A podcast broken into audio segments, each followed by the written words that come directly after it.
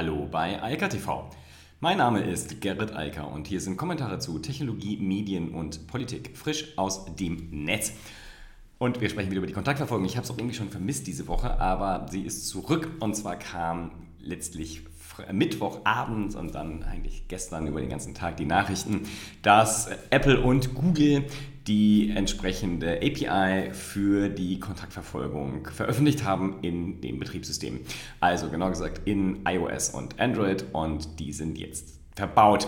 Das bedeutet, die nationalen Corona-Apps, die ja momentan entwickelt werden, können jetzt überhaupt auf das Bluetooth-Tracking zugreifen. Das kann jetzt überhaupt aktiviert werden. Das soll über die Apps dann möglich sein. Das heißt, momentan, wenn man sein Operating-System aktualisiert, passiert da erstmal nichts. Es gibt auch keine Einstellungsfunktion dafür, sondern das ist alles in den Apps integriert.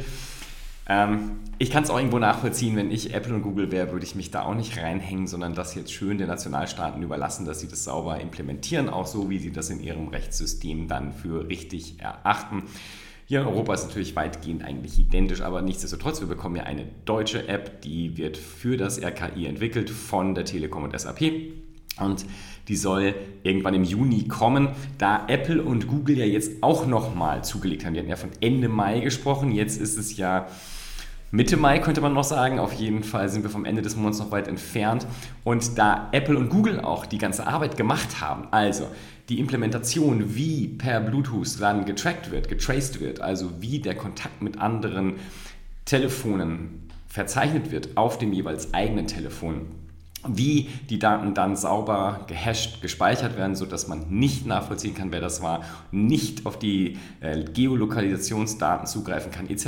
pp. All diese ganzen Probleme der Privatsphäre etc. haben ja Apple und Google jetzt gelöst.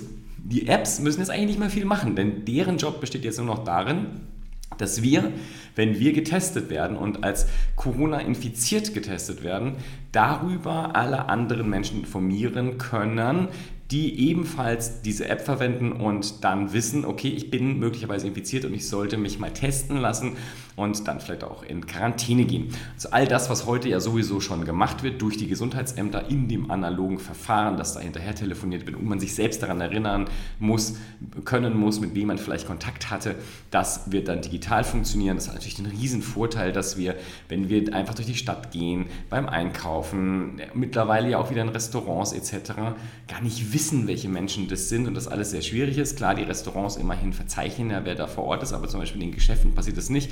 In öffentlichen Nahverkehr passiert das nicht. Und so geht es munter weiter. Ähm, man weiß halt nicht, wie man alles so in den letzten 14 Tagen gesehen hat. Und genau das werden die Apps jetzt verzeichnen. Ist auch so, man muss mindestens fünf Minuten Kontakt haben. Also wenn man jetzt zum Beispiel an einem Auto vorbeigeht oder das Auto an einem Fußgänger vorbeifährt oder zwei Autos aneinander vorbeifahren und obwohl vielleicht die Telefone sich relativ nah kommen, also unter diese zwei Meter, dann ist es egal, man muss schon in einem längeren Kontakt bleiben. Erst dann wird man da überhaupt sozusagen verzeichnet auf den beiden Telefonen und erst dann kann man hinterher darüber dann auch diese Menschen, wo möglicherweise halt die Chance besteht, dass eine Infektion stattgefunden hat, informieren. Ich finde das eine super, super clevere Sache, ist halt viel schlauer, als das analog durch Telefone nachvollziehen zu lassen. Wir hatten das Thema Island, klar, auf Island mit 300.000 Einwohnern noch dazu, zum Teil ja auch verteilt über die Insel. Da kann man das dann noch so wie früher machen, händisch und per Telefon, weil man sich quasi kennt. Aber ähm, in Mitteleuropa oder in Europa insgesamt ist das ein bisschen schwierig und auch nur für Deutschland, nur für Münster ja, Münster ist so groß wie Island, da wird es dann irgendwie ein bisschen kritisch von der Nachprüfbarkeit und dem Erinnerungsvermögen und auch der Dichte der Bevölkerung, wie sie zusammen wohnt. Bei diesem ganzen Thema Kontaktverfolgung kursieren ja die wunderlichsten Informationen im Internet. Das ist Wahnsinn. Also äh, ich frage mich manchmal, wie man es eigentlich schaffen kann, sich so falsch zu informieren, wie das einige Menschen offensichtlich hinbekommen. Also über die Technologie, über das, was Apple und Google da machen, über das, was das RKI und Telekom und SAP gerade machen. Diese ganzen Informationen sind sehr gut öffentlich verfügbar. Es gibt unglaublich viele Artikel zu dem Thema, ähm, die zum Teil aus dem wissenschaftlichen Segment kommen, die zum Teil von diesen großen Herstellern kommen, zum Teil aber auch von Dritten, wie zum Beispiel dem CCC und anderen Organisationen, die ja sehr stark für die Privatsphäre sich einsetzen. Und es ist alles sehr gut ähm, und übersichtlich informiert. Und ähm, wenn man ich dann so manchmal manche Sachen lese, dann denke ich so, ich verstehe gar nicht, wie Menschen es überhaupt schaffen, sich so falsch zu informieren, dass sie dann von Überwachung und Ähnlichem reden. Denn ganz offensichtlich haben sie nicht verstanden, wie die App funktioniert und was die eigentlich machen soll und was sie alles eben nicht machen soll. Und ähm, da gibt es jetzt nochmal einen sehr schönen Artikel, der ging gestern mit dem Live-Schalten von dem neuen iOS und Android Online äh, von TechDirt. Und die haben nochmal diese ganzen unfugigen äh, Themen aufgegriffen und äh, zerlegt und sehr genau nochmal die Technologie erklärt, wie das Tracing funktioniert, was da eigentlich gespeichert wird, wie das gespeichert wird, ähm, wie wenig ähm, Informationen über die Nutzer gespeichert werden, auch wenn dann informiert wird, also wenn man sich selbst als infiziert da meldet. Ähm, all das, äh, wie gesagt, ist gut zu erkennen und da gibt es nochmal einen sehr, sehr schönen Artikel. Also wer sich da immer noch unwohl fühlt, der sollte ihn einfach mal lesen. Dann, ähm, ist auch so geschrieben, dass man das gut verstehen kann. Also lässt nicht jetzt nicht mehr viel übrig, wie man sich dann noch falsch informieren könnte. Naja, außer man macht das mit Absicht vielleicht, weil man irgendwie dagegen ist, warum auch immer. Ähm, auch aus Deutschland gibt es natürlich eine ganze Menge guter Informationen. Dazu habe ich nochmal Heiß und Zeit verlinkt. Und mittlerweile ist auch schon die Website der deutschen Corona-Warn-App online. Die ist unter coronawarn.app im Netz. Kann man sich mittlerweile auch anschauen, was dort an Informationen gibt. Die verweisen natürlich noch auf GitHub, hatten wir auch schon. Denn der Code der deutschen App ist Open Source, ist verfügbar. Das heißt, alle Softwareentwickler und natürlich jeder andere kann sich den Code auch anschauen. Das, was äh, Telekom und SAP da gerade entwickelt, ist also sehr, sehr transparent. Ähm, wer noch mehr Transparenz äh, fordert, der sollte dann mal erklären, was er damit eigentlich meint mit dem Wort, weil alles hat seine Grenzen und mehr als den Code öffentlich machen ähm, ist schwierig, sage ich mal so. Und klar, wenn man selbst kein Informatiker ist, kein Programmierer und das nicht verlesen kann, diese Sprache, okay, dann muss man halt den anderen vertrauen, die das können. Und wie gesagt, das sind sehr, sehr viele, die sich das im Moment sehr genau anschauen und auch nicht nur in Deutschland, sondern ähm, international, weil das natürlich schon ein großes Thema ist, weil auch so viel Unfug im Netz verbreitet wird. Aber nochmal, es gibt sehr gute Informationen, sowohl von großen Medien als auch von allerlei Organisationen, die sich vor allem um die Privatsphäre Gedanken machen und sehr genau darauf achten, was jetzt da so an Apps überall entwickelt wird. Denn nochmal, es gibt ja in jedem Land eine eigene App. Äh, in Bundesstaaten ist es sogar möglich, dass, es eins, dass die einzelnen Bundesländer, also die Staaten in den USA, eigene Apps haben. Da gibt es mittlerweile auch ganz interessante Informationen, was da so passiert. Aber wir werden in Deutschland eine bekommen, die kommt vom RKI für ganz Deutschland. Es werden auch übrigens auch nochmal alle anderen Apps, die als Corona-Warn-App Radam dort äh, dann beworben werden, vielleicht, die sind alle nicht offiziell. Es ist nur die, die vom RKI kommt und die von Telekom und SAP entwickelt. So, ganz anderes Thema, wobei diese beiden Themen hängen ja schon irgendwie dicht aneinander. Also, wir hatten das Thema Homeoffice jetzt in den letzten zehn Wochen. Ich glaube, ich habe äh, noch nie so viel über Homeoffice gesprochen. Ich habe auch ähm, beruflich sehr, sehr viel damit zu tun, weil dadurch, dass wir ein dezentrales, äh, komplett Remote-Unternehmen haben, ähm, natürlich die, das, der Wissensbedarf von anderen, die das jetzt plötzlich auch haben, aber gar nicht haben wollten, sehr hoch ist und wissen wollen, was wir da so machen, wie das geht, wie wir Videokonferenzen und andere Software-Tools einsetzen, wann, wieso, wofür. Das ist natürlich logisch. Ähm, was ich aber am spannendsten finde, ist, es haben auf einmal so viele Menschen das überhaupt mal probiert. Und das hat mich in den letzten Jahrzehnten immer total irritiert, dass obwohl es ja viele Unternehmen gibt, die auch schon seit langem komplett dezentral virtualisiert sind, viele andere Unternehmen gesagt haben, wir probieren das nicht mal. Das finde ich immer schwierig, weil wenn man ja sieht, dass andere das machen und sich ja vielleicht auch was dabei überlegt haben, dann werde ich zumindest immer neugierig und will wissen, wie das geht und warum die das machen und welche Vor- und Nachteile das so alles hat. Aber das hat nie passiert. Jetzt, durch diese Corona-Pandemie, ist einfach Folgendes passiert. In Deutschland sagt man, dass 80 Prozent aller Berufstätigen, die einen Job haben, der Homeoffice fähig ist, jetzt auch im Homeoffice waren. Also es gibt noch so 20 Prozent, die haben trotzdem es nicht gemacht, haben ja Unternehmen als in Schichtbetrieb gearbeitet, also eben nicht die Leute ins Homeoffice geschickt, sondern den Betrieb weiter aufrechterhalten, Mehrfachschichten und so weiter, damit man halt keinen Kontakt hatte zu anderen Mitarbeitern oder die Menge auch an, an Platz sozusagen vergrößert wurde, weil wenn man mehrere Schichten hatte, hat man ja auch einmal viel mehr Büroraum pro Schicht zur Verfügung, ähm, obwohl der natürlich tatsächlich gleich geblieben ist. Jetzt natürlich die Frage, wenn die Leute jetzt zurückkommen, wie macht man denn das? Und das kann man sich auch schon anschauen, kursieren ja auch allerlei Fotos aus allerlei Unternehmen. Das ist auch schon zum Teil abenteuerlich, weil der Platz ist ja nicht da. Also wenn jetzt alle Leute wieder ins Büro sitzen, dann hocken wir alle eng aufeinander und ähm, dann äh, grüßt die zweite Welle. Ähm, das will kein Unternehmen, also wird da jetzt überlegt, was wir tun. Deshalb sind auch gerade Unternehmen sehr interessiert daran, dass diese Apps jetzt rauskommen. Und ich gehe mal davon aus, dass viele Unternehmen den Mitarbeitern dringend empfehlen werden, diese Apps zu installieren. Einige Unternehmen haben ja mittlerweile auch schon eigene Apps entwickelt, um halt das Contact Tracing vor Ort im eigenen Unternehmen äh, zu gewährleisten. Und was halt noch passiert ist, ganz viele Unternehmen, wir hatten jetzt ja schon Twitter und Square, also Jack Dorseys Unternehmen, gesagt haben, wir bleiben jetzt dabei, wir machen nur noch Homeoffice. Und spätestens bei Twitter, also ich meine, es gibt viele andere Unternehmen, die das auch schon gesagt haben, aber bei Twitter war schon so, das ist schon ziemlich groß. Aber gestern hat Mark Zuckerberg sich zu äh, Wort gemeldet und hat gesagt, Facebook wird ein Remote-Unternehmen werden. Und gut, wenn man bei so einem großen Unternehmen der Gründer und Vorstand ist, hat er gesagt, we're going to be the most forward-leaning company on remote work at our scale. Also sie wollen sich jetzt ganz nach vorne an die Spitze dieser Bewegung setzen und das Ziel ist es, in den nächsten Jahren mindestens die Hälfte der Belegschaft remote einzubinden. Im Moment hat Facebook 48.000 Mitarbeiter, das heißt, wir reden über 24.000 Leute, denen man anbietet, zukünftig im Homeoffice zu arbeiten. Aber vor allem will man auch ganz hier steht es dort, aggressively ähm, neue Mitarbeiter im, direkt als Remote Worker integrieren. Also man will vor allem auch neue Mitarbeiter direkt von Anfang an als Remote-Mitarbeiter in die Organisation einführen, während man aus der bestehenden Mitarbeiterschaft viele dann ins Homeoffice sozusagen entlassen möchte. Warum das so ist, ist, glaube ich, auch mittlerweile allen klar. Alle, die jetzt zu diesen 80 Prozent gehören, also Unternehmen und Mitarbeiter, die das getestet haben, haben festgestellt, Huch, das geht und es geht sogar unter den erschwerten Bedingungen, dass zum Beispiel Mitarbeiter kleine Kinder haben, die sie betreuen mussten selbst dann ging es. Und was viele auch festgestellt haben, das ging manchmal besser als vorher. Also die Produktivität war nicht unbedingt niedriger, sondern zum Teil höher, weil die Leute halt nicht einfach so in der Gegend rumbabbeln, weil die Meetings kürzer sind, die Videokonferenzmeetings, weil die Zusammenarbeit zum Teil besser funktioniert, weil die Leute ungestörter arbeiten können und so weiter und so fort. Es ist ja seit Jahrzehnten bekannt, dass Homeoffice, Remote Work viel produktiver ist, vor allem für alle Wissensarbeiter, die halt ja vor allem sich damit beschäftigen müssen, Dinge zu lesen, zu schreiben, zu berechnen, zu analysieren, die halt Ruhe brauchen und wenig Ablenkung und dann natürlich produktiver sind, wenn nicht permanent jemand reingeschneit kommt oder mal kurz vorbeikommt und einen Kaffee trinken möchte oder so.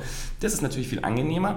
Ähm, natürlich hat Homeoffice auch seine Nachteile, weil das eben wegfällt, die soziale Komponente. Und das ist natürlich ganz schwierig, wenn Mitarbeiter das primäre soziale Leben halt in ihrer Unternehmung erfahren und nicht äh, im Privaten und äh, auch außerhalb des häuslich Privaten, sagen wir mal so.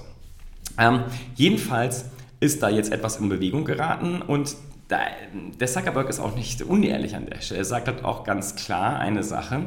Und übrigens, weil das war ja das, die Thema, äh, Thematik, die hatten wir bei Twitter auch schon, wenn ihr jetzt sagt, ihr zieht jetzt hier aus äh, dem Silicon Valley weg, irgendwo nach draußen, wo ihr viel günstiger leben könnt, dann müssen wir auch ein bisschen über die Anpassung der Gehälter reden. Ja? Ähm, das hohe Gehalt, was man bekommt, wenn man mitten im Silicon Valley hockt, ähm, hat ja natürlich auch damit zu tun, dass dort die Lebenshaltungskosten viel höher sind. Wenn man rausgeht, ähm, dann sinken die und äh, natürlich möchte Facebook auch direkt dort einen monetären Vorteil, mal ganz abgesehen von dem monetären Vorteil, den sie sowieso bekommen, wenn sie halt weniger Büroräume brauchen. Ist natürlich auch eine sehr angenehme Sache, wenn man nicht mehr so viel Platz in Büros anmieten oder kaufen muss und äh, dann auch finanzieren muss. Ist natürlich viel schöner, wenn die Leute zu Hause sind. Da muss man natürlich den Arbeitsplatz einrichten oder will Facebook das auch. Ähm, das ist in Deutschland ja sogar verpflichtend. Äh, in den USA weiß ich es nicht, vermutlich nicht. Ähm, und äh, Facebook macht das halt, viele andere Unternehmen machen das, weil die natürlich auch wollen, dass die Mitarbeiter da produktiv sein können, also guten Schreibtisch, Stuhl und äh, Hardware-Equipment haben. Und jetzt kommt natürlich noch ein Teil bei Facebook dazu. Es geht halt einfach nicht nur darum, das Business umzuorganisieren, um dadurch direkte Wettbewerbsvorteile zu haben, nämlich niedrigere Kosten bei Immobilien, niedrigere Kosten bei Gehältern und natürlich auch obendrauf die einfachere Möglichkeit zu rekrutieren. Es ist ja viel schöner, wenn ich im, Sie werden es vor allem zuerst mal nur in den USA, später weltweit machen, in der ganzen USA, an den ganzen USA nach Mitarbeitern zu suchen und nicht nur am eigenen Standort oder an den eigenen Standorten. Der, der Markt wird ja viel größer. Und wenn der Markt viel größer ist, sinken im Zweifel auch die Kosten. Das ist ja auch immer noch mal ganz nett. Und man hat einen einfacheren Zugang zu anderen Potentials, die man halt nutzen kann, um für sich selbst zu arbeiten, die vielleicht nicht bereit waren, auch umzuziehen. Also das ist ja noch ein Riesenvorteil. Und dann kommt obendrauf noch, dass Facebook ja nicht nur, gestern haben sie die Shops, also Facebook Shops angekündigt, vorgestern die Facebook Shops angekündigt, aber sie haben ja schon ganz lange das Thema Facebook Work und Workspaces, äh, dann haben sie Facebook Rooms vor kurzem auch noch gelauncht, also den Wettbewerber zu Videokonferenzen von Zoom und Google Meet etc. Facebook ist ja in dem Bereich der Produktivitätssoftware schon längst unterwegs und hat auch mit Facebook Portal auch Hardware im Angebot, also Videokonferenzsysteme im Sinne von Bildschirmen mit Videokameras. Und Natürlich ist es natürlich noch viel besser, wenn man selbst diese ganzen Tools, also Hardware und Software einsetzt, weil man selbst ein Remote-Unternehmen ist, weil dann weiß man, wo die Probleme sind, kann es viel besser optimieren und das natürlich dann auch besser verkaufen. Also, Nochmal zusammengefasst, es gibt sehr, sehr viele Gründe für Facebook, diesen Schritt zu gehen. Und ich denke mal, der wichtigste wird sein, Mitarbeiter zu gewinnen. Denn das ist ein Riesenproblem. In, gerade in dem Hightech-Bereich, in dem Software-Bereich ist das eines der größten Probleme, die größte Herausforderung, neue Mitarbeiter, gute Mitarbeiter zu finden und den Markt deutlich zu vergrößern, zu sagen, wir passen euch an euch, äh, uns an euch an, wir sorgen dafür, dass ihr besser mit uns arbeiten könnt, ist natürlich ein Riesenvorteil, weil man dann vielleicht auch Mitarbeiter gewinnt, an die man sonst niemals rankäme, weil die nicht umziehen wollen, weil sie zum Beispiel familiär eingebunden sind und so weiter, also nicht bereit sind, da einzuziehen, wo Facebook irgendwo ein Büro eröffnet und da ähm, offen hat schon. Also das dürfte meines Erachtens der größte Vorteil sein. Und ich denke, perspektivisch wird das zu einem riesigen Wettbewerbsvorteil. Beziehungsweise für die Unternehmen, die nicht auf Remote Work setzen, wird es zum Wettbewerbsnachteil. Also, die haben nämlich dann höhere Kosten, schlicht höhere Miet- und Immobilienkosten, höhere Verkehrs- und Gehaltskosten, gerade da, wenn man in großen Städten die Mitarbeiter sitzen hat, die natürlich dann mehr Gehalt fordern, weil sie sonst auch nicht leben können. Und dazu kommt halt die Gewinnung von Mitarbeitern. Also, ich glaube, Remote Work wird zu einem Wettbewerbsvorteil und die Unternehmen, die weiterhin sagen, nee, brauchen wir nicht, machen wir nicht, die werden einen massiven Wettbewerbsnachteil haben, weil sie diese Kosteneinsparung nicht hinbekommen können die müssen ja weiterhin dann Büroräumlichkeiten vorhalten, die müssen weiterhin die Mitarbeiter anreisen lassen, die müssen weiterhin die höheren Gehälter gerade in den Ballungszentren zahlen. Und ich denke, wir sehen hier gerade eine große Veränderung, die auch andere Unternehmen, die nicht in dem Tech-Bereich sind, früher oder später treffen wird. Ich gehe mal davon aus, zunächst werden auch zum Finanzdienstleistungsbereich Unternehmen auf die gleiche Idee kommen, die sagen, das können wir auch. Wir müssen die Leute auch nicht zusammenhocken lassen. Die müssen auch einfach nur in Anführungsstrichen denken und äh, im Regelfall sich auch gar nicht austauschen. Das können die von zu Hause aus machen, so kann ich mehr Mitarbeiter gewinnen. Und ich denke, dieser ähm, Gedanke auch von Facebook zu sagen, okay, wir konzentrieren uns vor allem bei der Neugewinnung von Mitarbeitern, beim Recruitment darum, eher auf Remote Work zu setzen, das werden viele adaptieren, weil das ist der einfachste Weg. Da muss man nichts umstellen, was schon da ist, sondern man kann in die Zukunft sich dann neu positionieren und den anderen vorhandenen Mitarbeitern sagen, okay, ihr könnt das auch haben, wenn ihr wollt. Noch ein Unternehmen, Coinbase. Coinbase, äh, Kryptowährungshandelsplattform, hat auch gesagt, die haben das auch gleich mit einem schönen Begriff tituliert. Sie wollen jetzt Remote First werden. Ähm, ja, so wie Mobile First wollen die Remote First werden. Die wollen also ein komplett virtuelles, äh, virtualisiertes, digitalisiertes Unternehmen werden. Das heißt, das ist schon der nächste aus dem Tech-Bereich, der das gleiche macht. Natürlich nicht so groß wie Facebook oder Twitter, aber trotzdem mindestens genauso interessant. Ähm, ich denke, ich werde das in den nächsten Wochen noch viel häufiger sagen, denn das werden sich jetzt sehr, sehr viele Unternehmer und sehr, sehr viele Manager überlegen und denken, das ist schon ziemlich schlau. Das hat äh, viele Kostenvorteile und es hat viele Vorteile auf der Mitarbeiterseite. Mitarbeiter sind zufriedener und arbeiten dann lieber bei mir und nicht beim Wettbewerber. Und deshalb denke ich, ist das ein so großer Wettbewerbsvorteil, ein Remote Work Unternehmen zu sein, also Homeoffice für die Mitarbeiter anzubieten, dass die anderen nicht drum kommen. Und wenn wir gerade bei diesem Thema Remote Work und Videokonferenzen sowieso schon sind, da gab es einen wirklich tollen Artikel in den Wired, der hat mir sehr gut gefallen. Und zwar, manchmal redet man ja ganz viel über dieses Thema, aber äh, braucht einen Dritten, der einem das so schön knackig zusammenfasst. Und ähm, Wired titelt den Artikel mit We are all Livestreamers now. Und das ist auch so. Das ist einfach der Fakt. Ähm, tatsächlich ist es so, dass ja früher das, was ich hier jetzt gerade mache, hier auf YouTube Livestream oder die Videokonferenzen, die ich in den letzten Jahrzehnten ja schon gemacht habe, dass das die Ausnahme war. Und plötzlich machen das alle und permanent. Und das verändert natürlich viel.